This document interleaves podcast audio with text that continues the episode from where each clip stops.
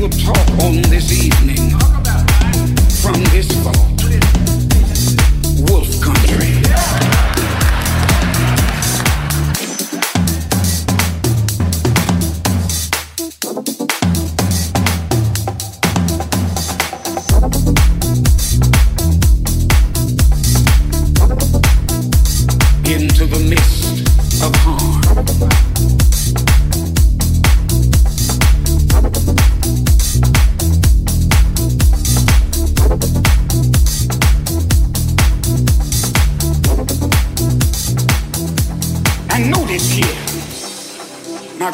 sisters, uh, he sends them as sheep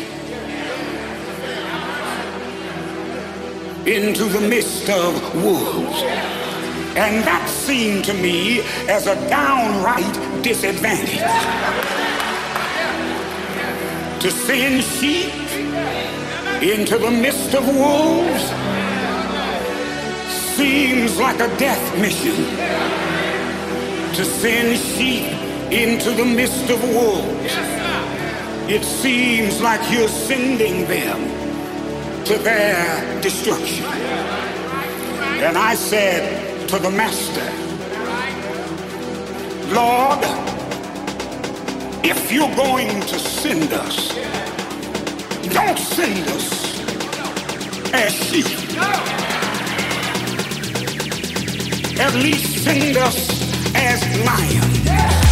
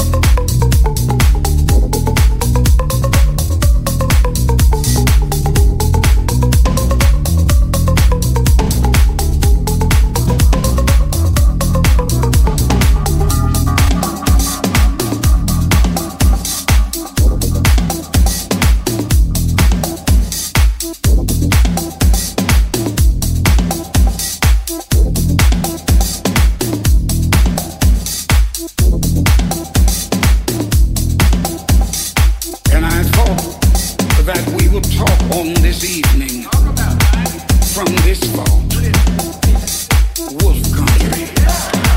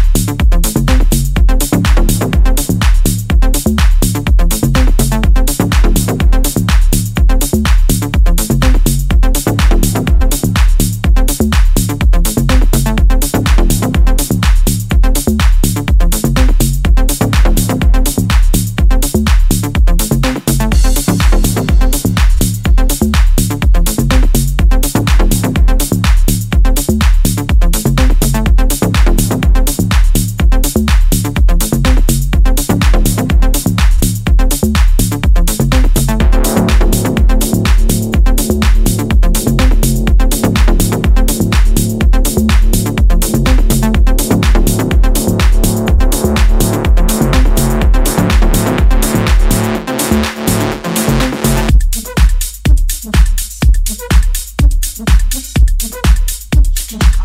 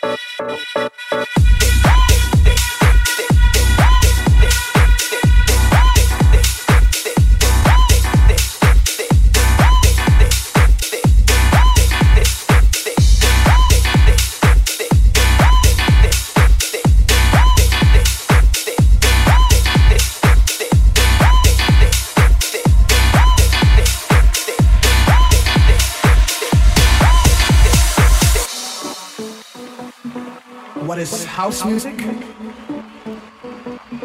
a unique form of music that gives complete freedom of expression. It's not with a continual form of just something that you do continually. But it's just something that it's real simple and it just deals with anybody can understand it.